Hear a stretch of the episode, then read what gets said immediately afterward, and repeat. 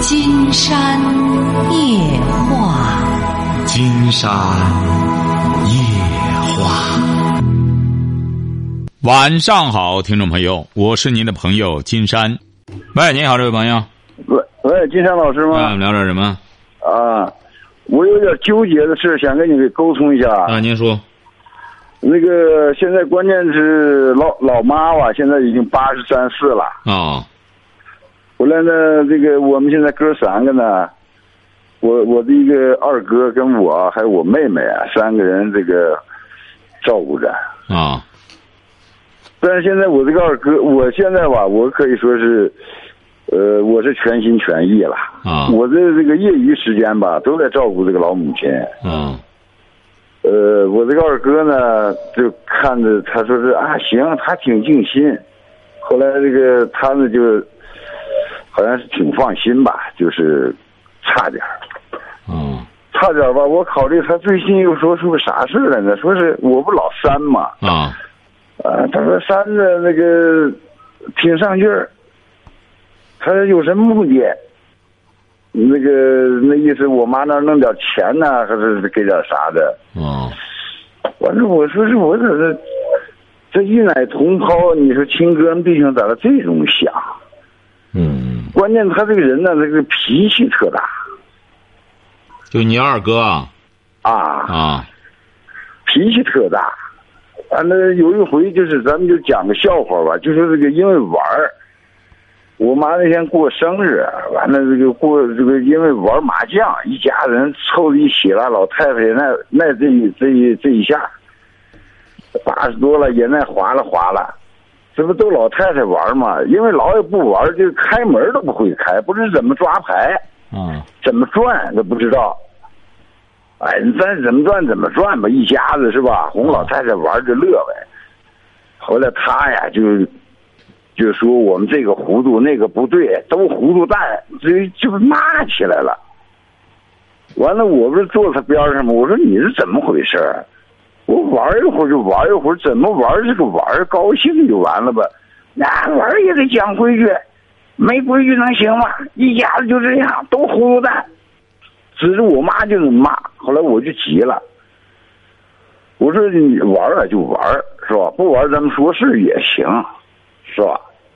我说你这骂这个骂那个，这八十多岁老妈你也骂啊？您说我这样说对吗？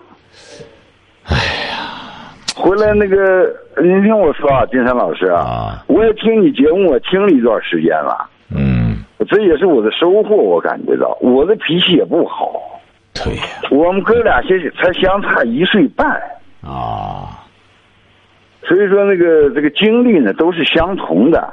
我上学都跟他是同届，你知道吧？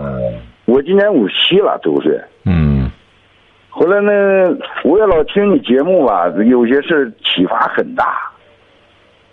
我原来喝酒，一喝酒也是控制不住。嗯，自打过了年呢，我这个酒也不喝了。嗯。那天老妈过生日，我也没喝。你这才真正不是您这才真正叫听了金山的节目启发很大，这真是有启啊、发。我受益了，我受益，这是我最大的受益。对你得呃，哥俩我呢也得从你自己身上，也得从你自己身上找找原因。啊，是啊。对，后来呢，我一看这样了，他蹦起来了，嗯呃，挺热的天儿，完了我就下楼了。对。我就尽管你下俩了差这么一岁多，他也是哥啊，你也是兄弟，啊，对，哎，后来就因为这事儿以后啊，呃，我感觉到这个常听您这个节目啊，嗯呃，是有好处的，有启发的。嗯嗯呃，所以说我就认为他这个最近呢又冒出这么一句话来，我就有点纠结。嗯我说到底我图啥呢？我现在也是下岗职工，那个因为不到退休年龄也得这个为生活吧，是吧？嗯我现在也是可以说真是上有老下有小的，嗯孩子还没结婚，完了这打工吧，打工离家挺远，他这个上班时间呢还是挺特殊。不是，现在是你妈妈跟着你生活，还是你你妈妈没有，自己我妈妈我妈自己住，啊？你妈自己住呃，但是岁数大了吧，他也心里也没底儿，呃完了就是每天呢需要有个人晚上陪着他住，啊白啊、白天呢我妹妹挨着近，啊完了给做点饭啥的，啊，就这么就这么回事儿。嗯你要是给他做点方便饭呢，他也能热一热啊，嗯哎，也能吃到嘴里头。关键这个晚上呢，我也想天天去，但是我上班太早，我骑车骑自行车是走呢金山觉得是这样哈，你这这一个小这个时您听着，这位朋友哈，啊，就是你这哥呢，说这么两句话呢，你也别太挑，他这么想呢， 也是很正常的。你这个事儿得这样，看来你妈现在身体还挺好哈。哎呀，不行了，嗯，也是太弱，关键呃是，起码不糊涂吧，起码不糊涂吧。啊，精神上这是不糊涂，实际上，我们生活中啊，这位先生有好多问题啊，可能你们没没去思考。你比如说，往往家庭中存在这种问题啊，都是怎么造成的呢？也是说白了，父母没有权威造成的，晓得吧？嗯，我倒是、哎为什么这样？讲哈？为什么这样讲哈？你比如说，过去都是孩子多，按道理讲的话，慢慢的，我们我我们中国的老百姓啊，就会适应了这么一种这么一种情况，就是说，父母的东西就是父母的，父母的东西呢，想给谁给谁，不是说啊我每一个孩子都得撒芝麻盐儿。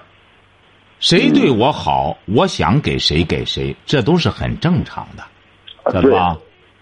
我理解，哎，就说慢慢的，我们特别是有的时候在我们中国农村，它不是这样。父母的东西，父母呢谁也不敢得罪谁，最终呢东西呢，老大、老二、老三、老四也都平均开，最终谁也不管他。对，哎，就是怎么着呢？就是慢慢长了之后，父母首先明明确，我就是想给谁就给谁，谁对我好，当然我给谁啊。你甭说我们一般老百姓了，皇帝还这么干呢。古代，皇帝的江山，我想给谁给谁。嗯，哎，有传统得给老大，那我还就是给给给老四呢，我还就是给老老老老老十三呢，是不是啊？嗯，哎，所以说一家人也是，但是呢，你又不能求全责备。金山给您说开这个理儿呢，就是您明白这个道理就成了。如果要是你说你去照顾父母，完全处于一种孝心，那么你被误会了，你完全没必要解释。我金也山给你举是这么个例子认为的啊，金山给你举个例子我啊不让，您听着。呃，金山老师啊，这个问题吧，你那个咱们时间挺宝贵的哈、还有人这个问题我理解，您不用举例子。您那个书呀啥的我也看，我在认真的看。嗯，您现在什么问题？嗯您说什么问题理解不了吧？我就说呀，这是我该怎么办？你看他他这个人那个他还有别的，他还有他的那个那个特点，谁有特他点？脾，我这个二哥啊脾气特大。不是，简直金是山觉得我您是还是没理解。不是他脾气大，他不都都，你五十，他不都五十八您了您吗听？啊，您听那个金山老师啊，我那天不是他发了脾气了吗？我跟他这么说的哈，我那我也不是说这个我没说话，我说啊，你这是妈在这儿是吧？这妈家呀没你发脾气的这个份儿，妈在这儿呢。第二，你这个家里不安定，你不要来妈这儿呀、搞得都不安定。您是看，吧您说这话，这不是激活完了我吗？就我就不，你听我说，完了我就下楼了，我就下楼，我就就就走了，走了以后我在外头凉快凉快，抽两根烟，大概待了有一个多小时吧。我姑娘啊，我媳妇儿啊，就下来找我来了。她说：“你今天是怎么回事呢？”那个我说：“怎么了？我以为意外说我怪罪我。”后来她说：“你咋进步这么大？”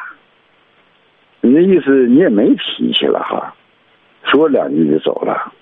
我说这是我听金山节目听的结果，这就是成果，这就是收获。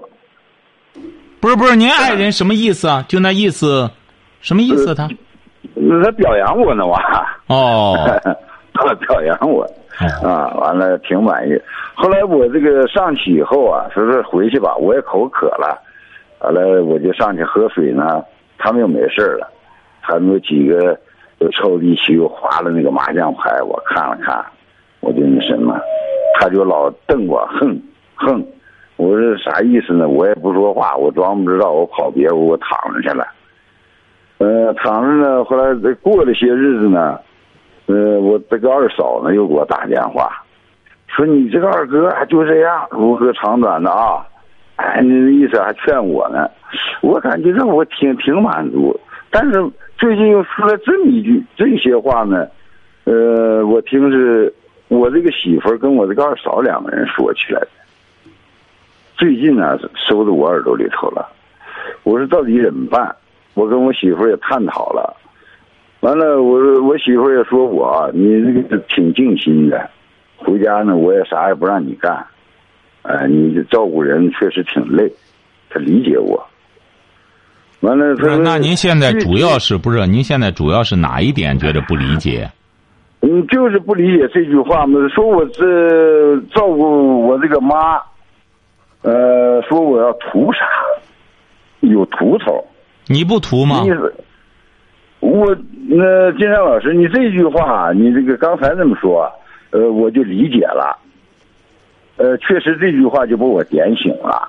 嗯，呃，您不是说这个你我要是尽心尽力的，就是为了呃孝顺老母亲。对，你就图呃这个，不图不图别的，我就啥也别想，还是对按照原来该怎么办怎么办，对，哎，就完了。就是不你再怎么做想是你，我也现在想了，那怎么想是你的事儿。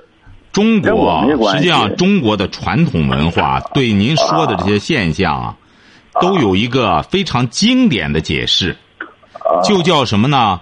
不做亏心事，不啊对怕鬼叫门。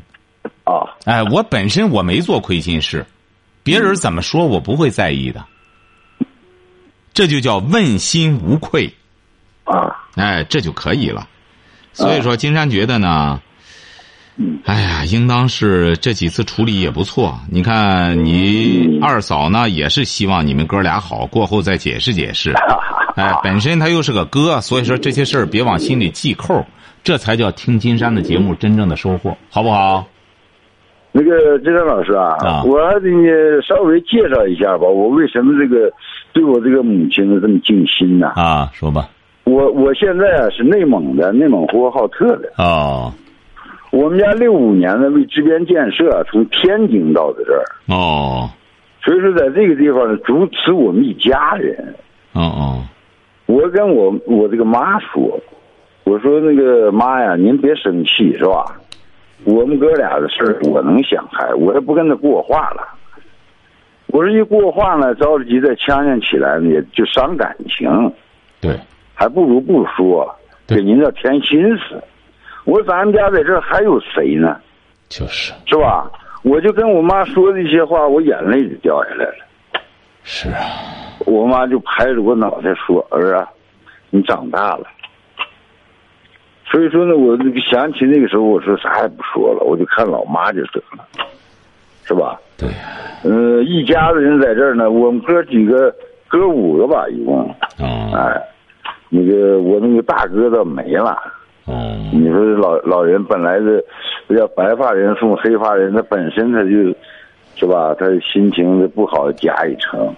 我这个父亲呢，前八年没人嗯啊，你这么多年了，一一茬一茬的事儿，嗯、都也不太开心，都不是顺心的事儿你啊。看您这就叫有慧根呐、你看这些东西，嗯哎，所以完说了一家人能够到现在还陪伴着一个老妈，这就得知足了，这就得知足，很幸福啊。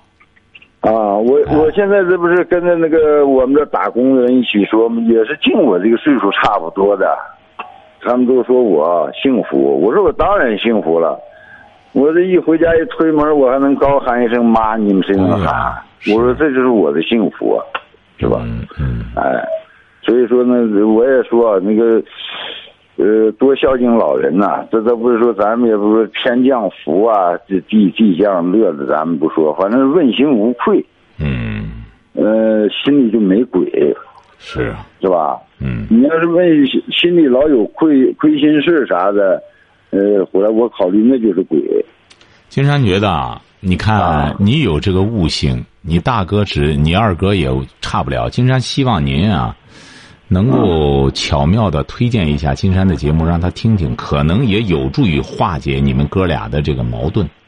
嗯，为什么呢？这个书啊，我这个在京东商城让我姑娘给买的这个、嗯买了个选择，不是？啊，我看了好几遍，嗯完了最近吧，我把那个书给了我二嫂，嗯，主要给孩子看我说你也看看一看。金山希望您把那本书最好给您孩子，孩子多大了我孩子，啊？我孩子三十了，今天要结婚了。哦，那也挺大了啊。啊，回来呢，那个时候再说那个孩子的事儿好办，我孩子很优秀的啊，啊。那个他那儿呢，我是给我那个二嫂看一看，嗯我也老跟他说，我说没事儿啊，你就悟，上头有些例子呀比的可好了，对，再就怎么着呢？嗯实际上，你让你大哥、呃二哥啊慢慢的这个性格脾气上稍加舒缓一下，对他自己也有好处。都这么大岁数了，这么大火气，你对身体不好。那他现在他，哎，没法说，嗯，他对，实际上你们这伙呢，到这时候了，大家都到这年龄了，就像你说的一样，要么就少来往、少泛话。实际上，你说弄一块儿，老是在张扬自己的这种个性，大家都得变，年龄在变，生活在变，生命在变，为什么性格脾气不变呢？这不在自个儿给自个儿较劲吗？啊，是不是啊？我们有很多人就是这样，我很难变了，我就这个脾气啊！你看张扬这个，谁敢这样说呢？是不是啊？你就甭说我们一般老百姓了，就是有很多领袖人物，到了该变的时候也得变呀。哎我就说这个脾气这是个借口。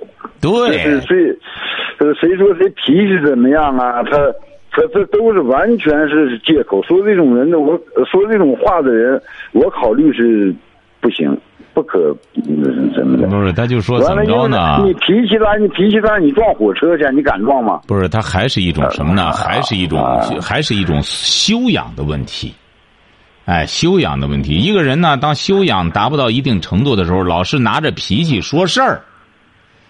哎，就像你说的一样，脾气这么大，那撞火车去怎么不撞了呢？我哎我还是我考虑，我考虑这个脾气大的人都在掩盖着一种空虚。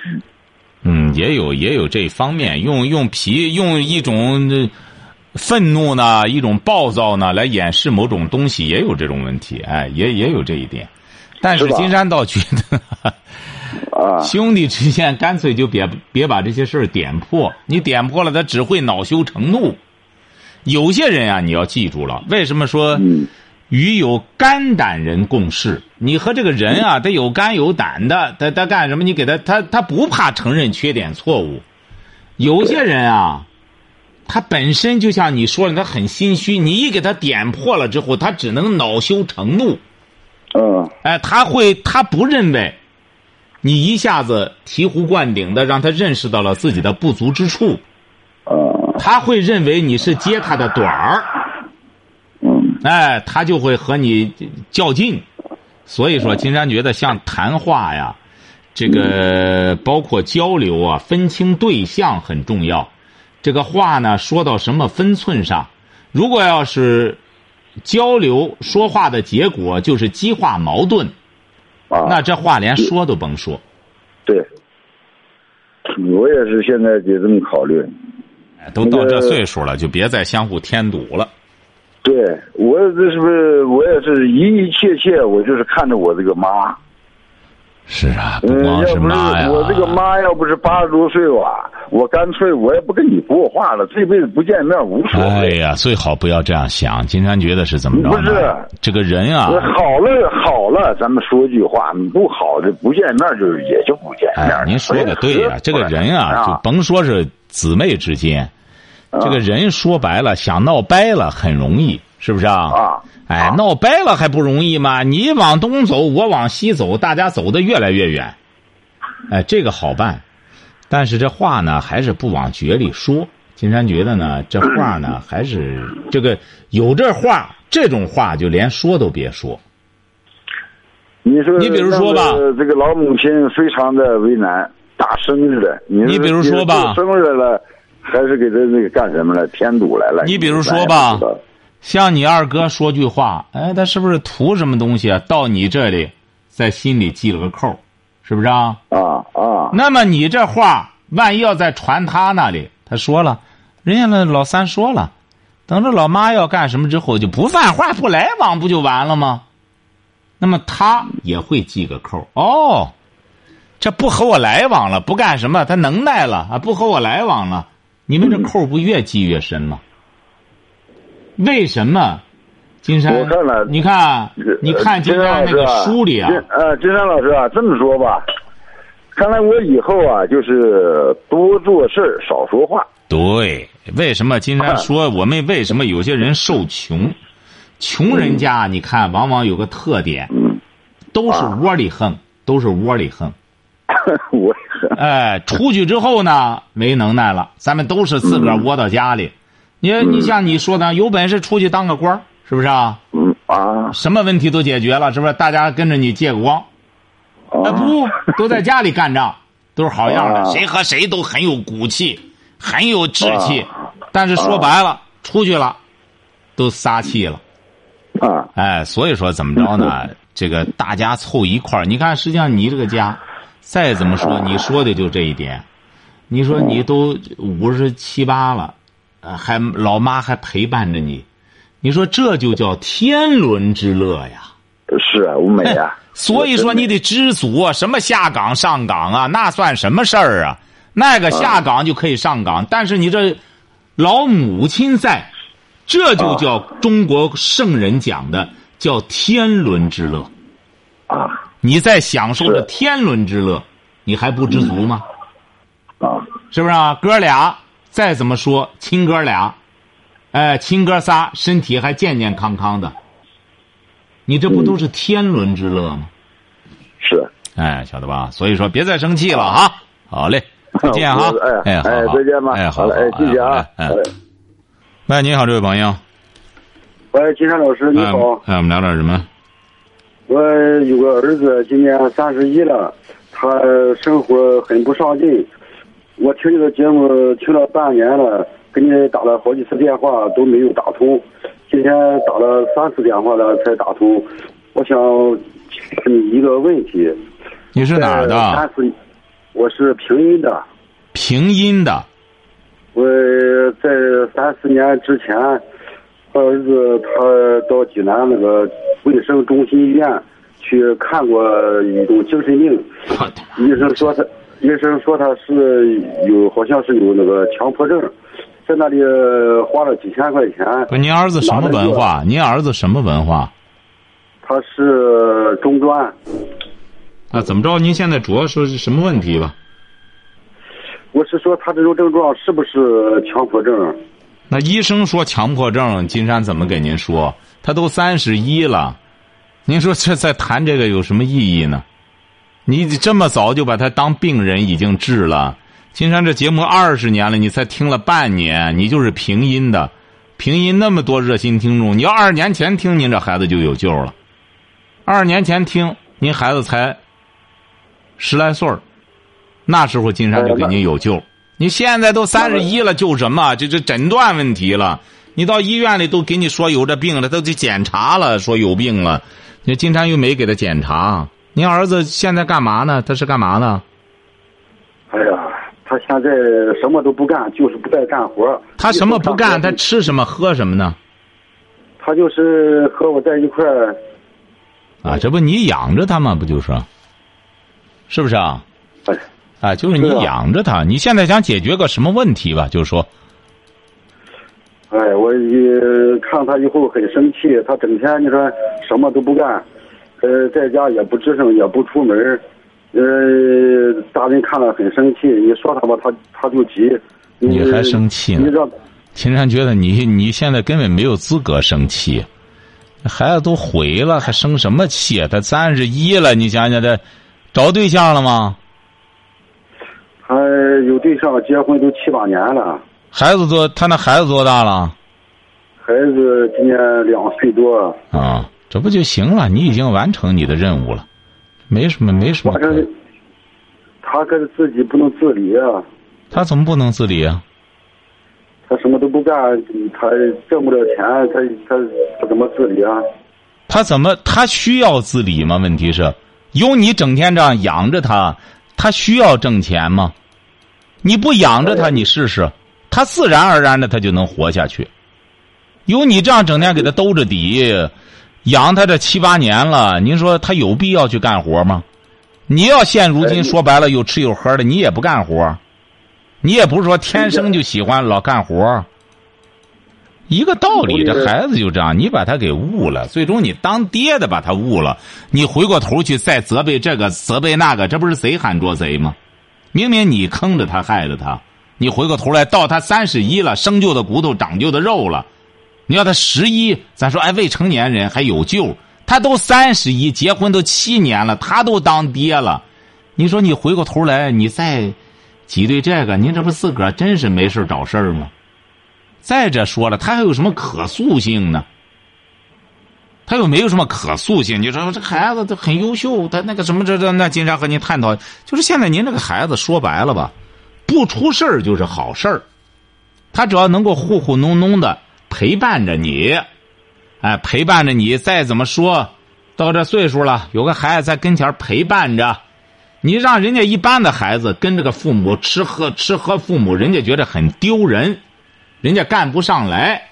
您这个孩子呢，好赖的跟着你吃喝，他也不嫌丢人。您这也是一乐儿，说白了，这不挺好吗？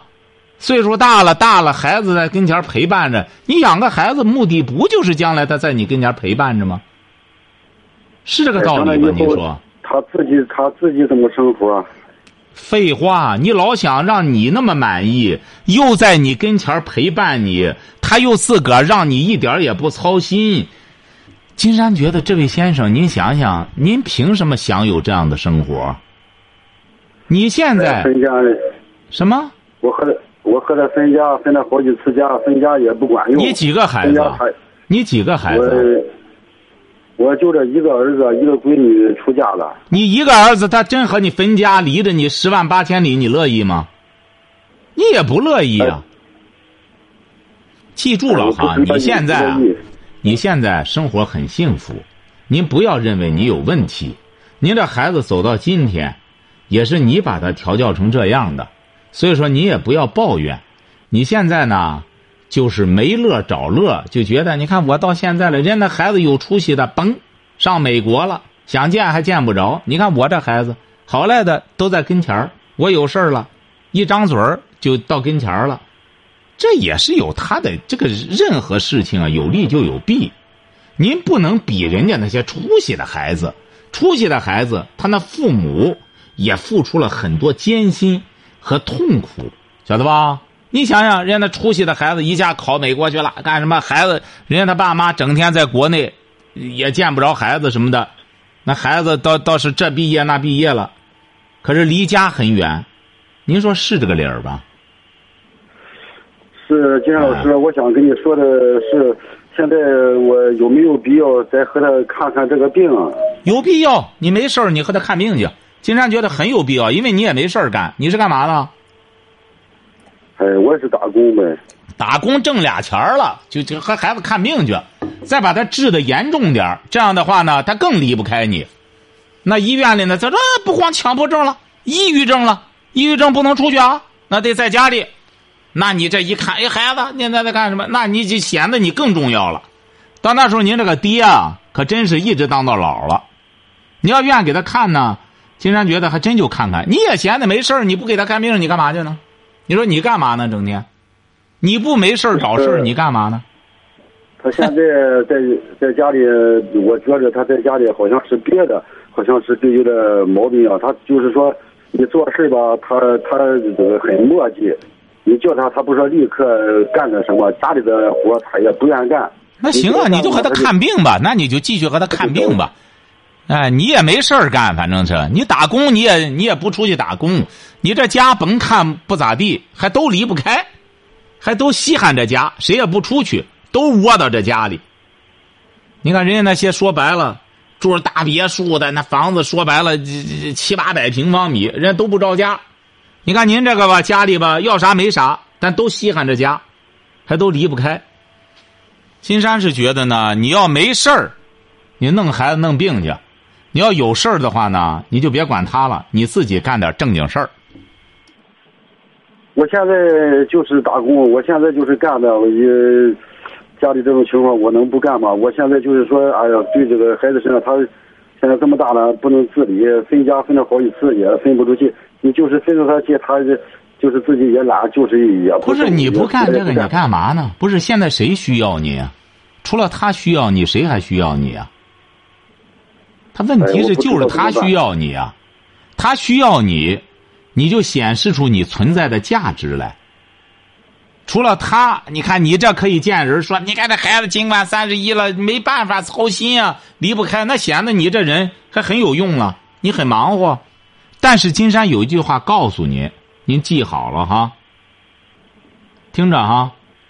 哦，这个世界离开谁都玩得转，您这儿您放心。他只要离开您，他照样该怎么活怎么活，而且是可能会活得更舒坦。你就记住这一条哈，好好悟悟哈。他他他不干活，什么都挣不来，他怎么怎么？拉倒哎吧，金山觉得像你，你是什么文化？说实话，哎我我是高中，还高中，你多大岁数？今年五十二了啊，反正您那高中整个也没没高起来，像您这见识，金山觉得连初中都不如。记住了哈，尽可能别再弄这孩子再治病去了哈。好了，再见。好，今天晚上金山就和朋友们聊到这儿。